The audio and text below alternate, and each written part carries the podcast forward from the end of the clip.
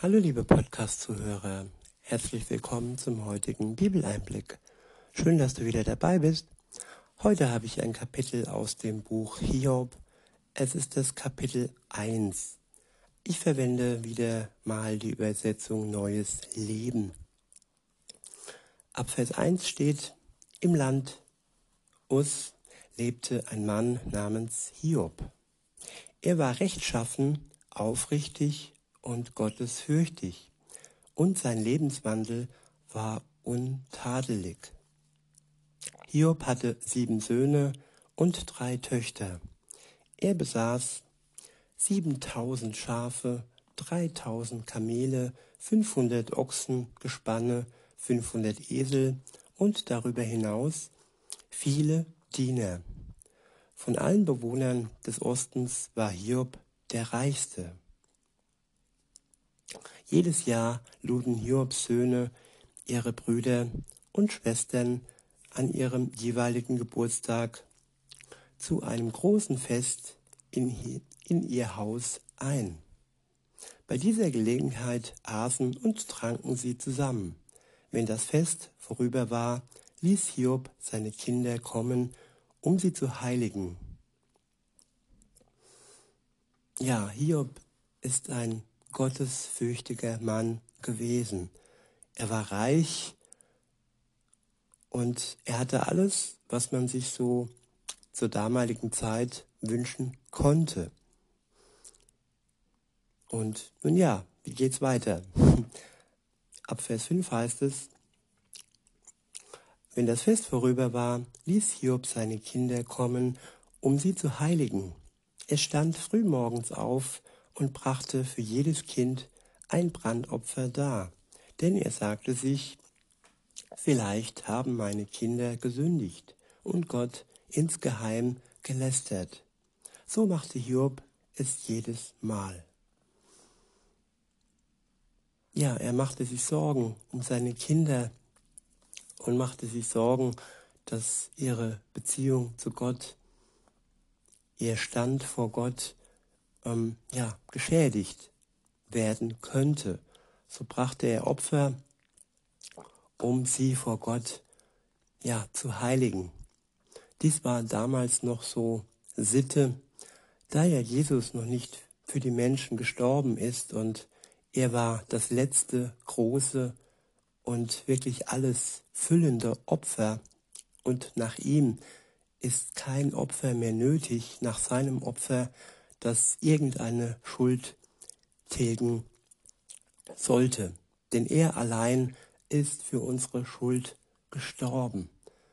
Und nach seinem Tod und nach seiner Auferstehung gab es Hoffnung für alle Völker, die im Glauben ihn und seine Tat angenommen haben. Aber wie geht's weiter in der Geschichte mit Hiob? Der nächste Abschnitt ist überschrieben mit Hiobs erste Prüfung. Eines Tages erschienen die Engel vor dem Herrn und mit ihnen kam auch der Satan. Woher kommst du? fragte der Herr den Satan. Der Satan antwortete dem Herrn, ich bin auf der ganzen Erde herumgezogen.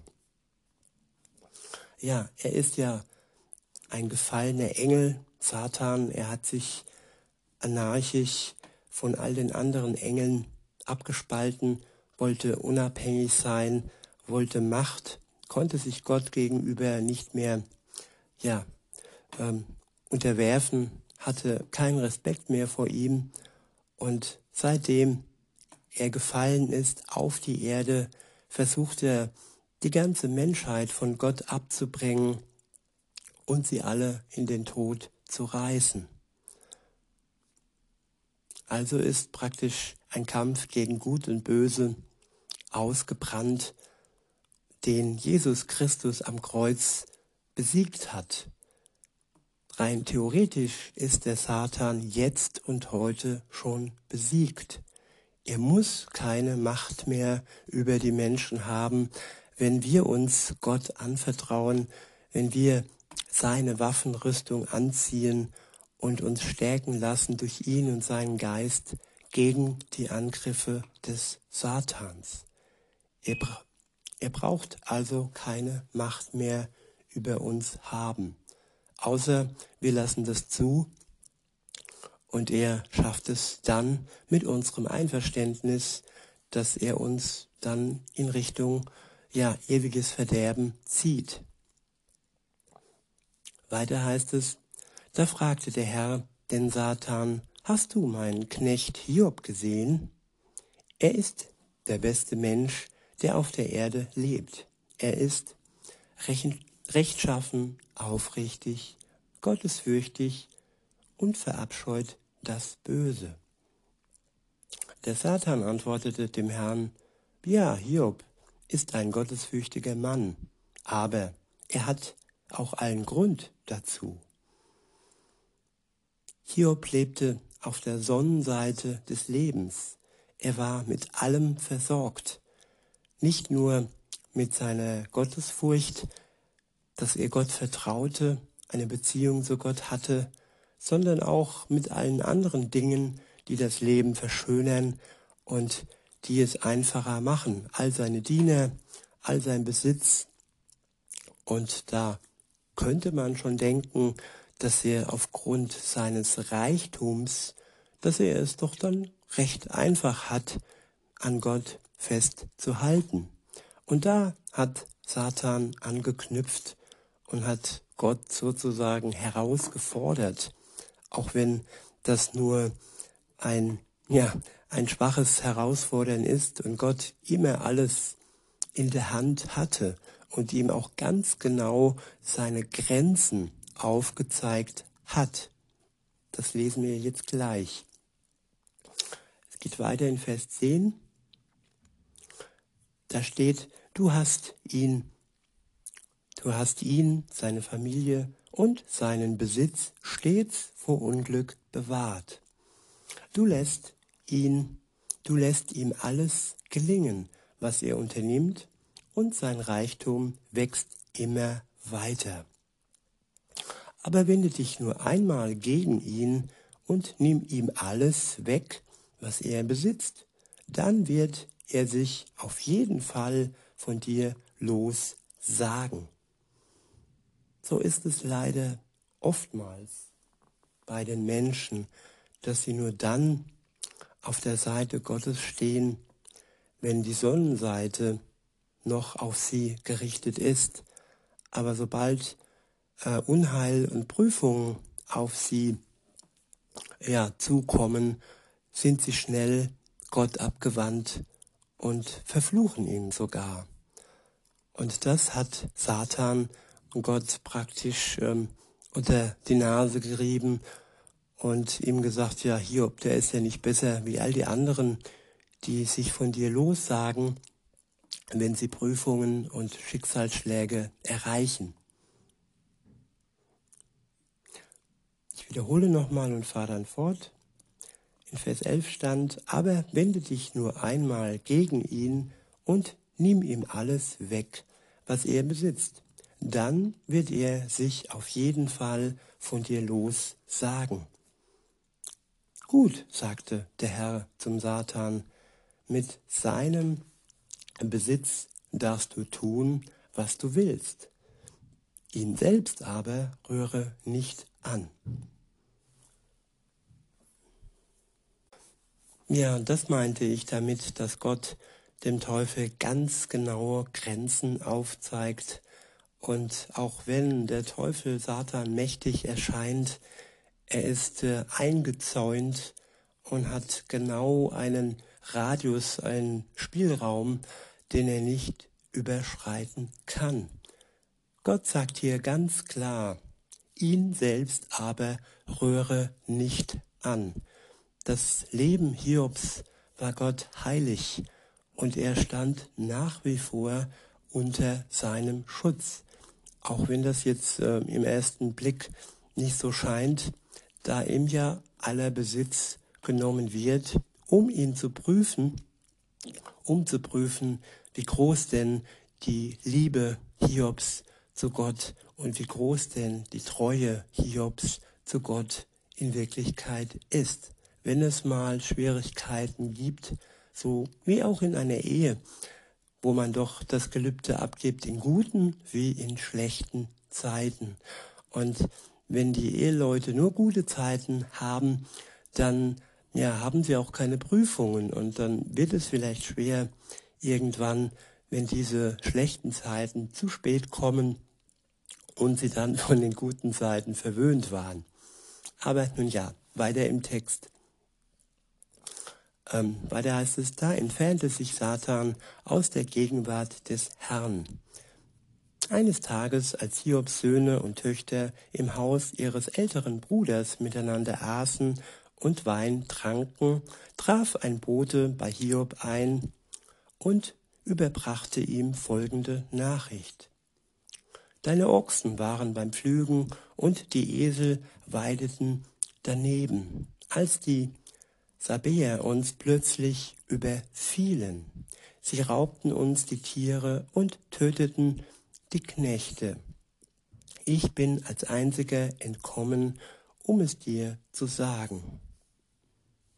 Während der Mann noch sprach, kam ein anderer Bote und sagte, ein Blitz hat eingeschlagen und hat deine Schafe und ihre Hirten vernichtet. Ich bin der ich bin als einziger entkommen, um es dir zu sagen. Ja, wenn es kommt, dann kommt es manchmal dicke, dann kommt es geballt, dann kommen Probleme von vielen Seiten. Ja, vielleicht kennt ihr das ja auch.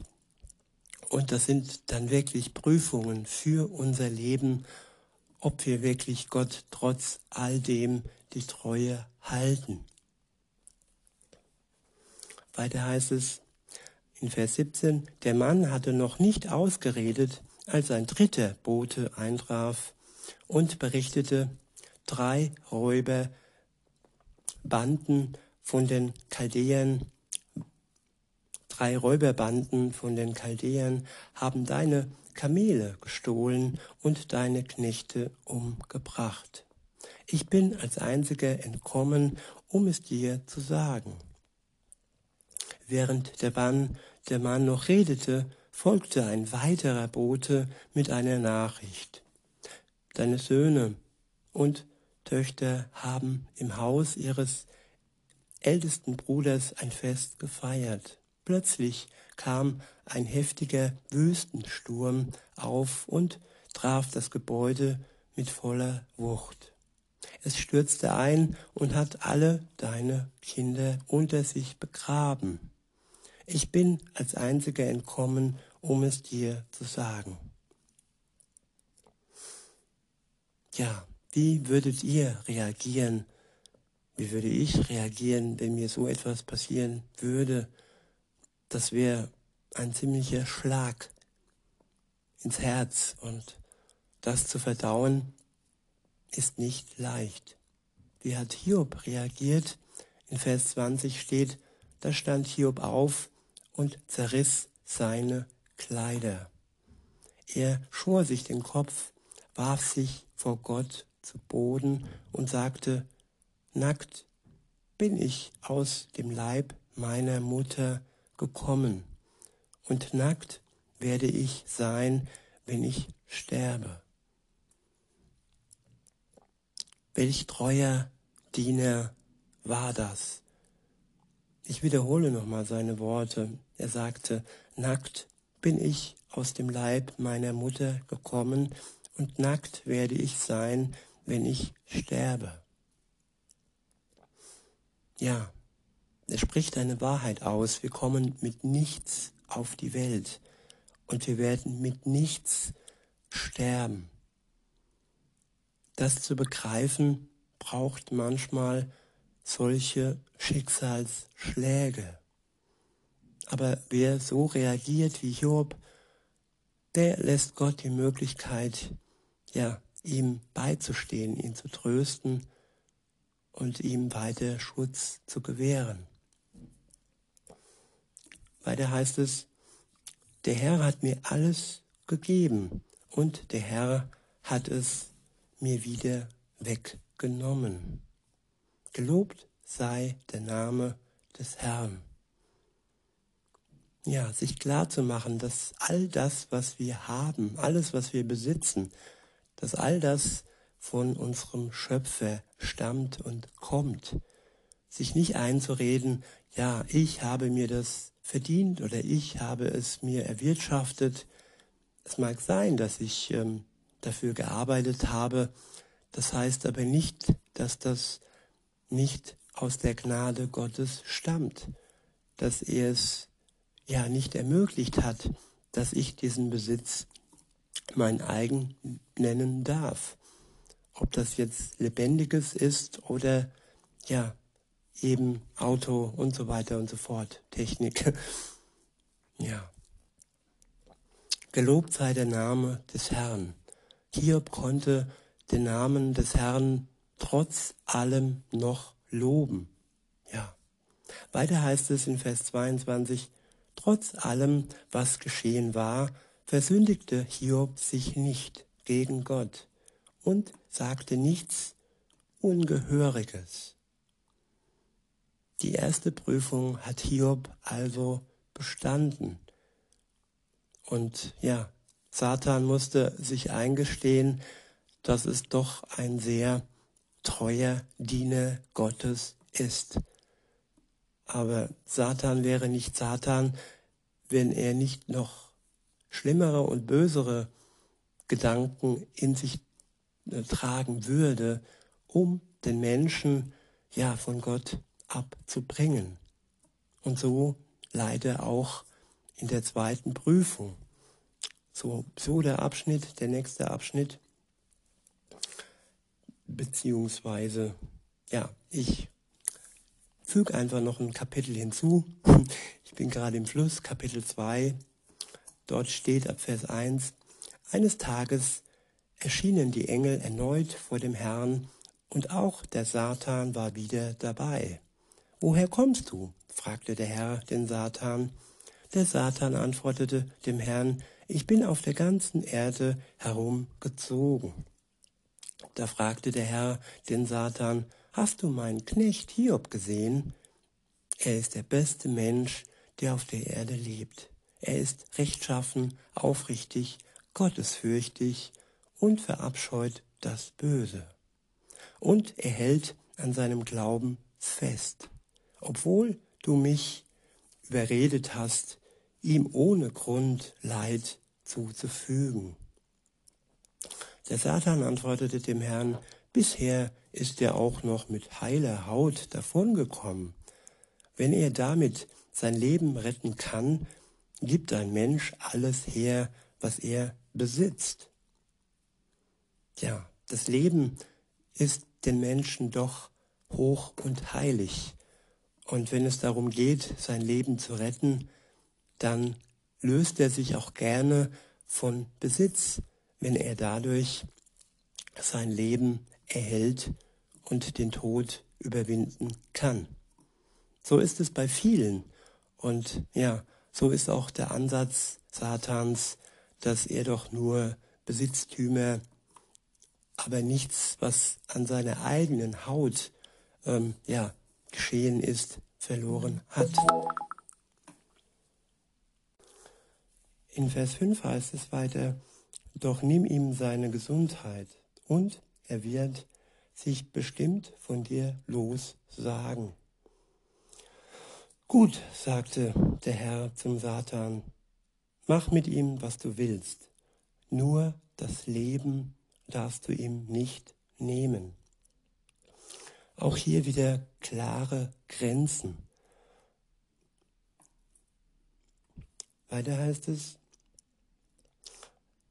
da entfernte sich der Satan aus der Gegenwart des Herrn und suchte Hiob von Kopf bis Fuß mit ekelerregenden Geschwüren heim. Daraufhin setzte Hiob sich mitten in die Asche und kratzte sich mit einer Tonscherbe. Seine Frau sagte zu ihm, Willst du etwa immer noch an deinem an deiner Frömmigkeit festhalten, sag dich von Gott los und stirb. Schrecklich diese Situation, wenn sogar die Frau, die eigene Frau solche Worte verliert, ihm den Tod aufträgt und zu ihm sagt, ja, sag dich von Gott los und stirb, das ist schon richtig brutal. Also ein schlimmeres, eine schlimmere, schlimmeres Szenario kann man sich eigentlich nicht vorstellen.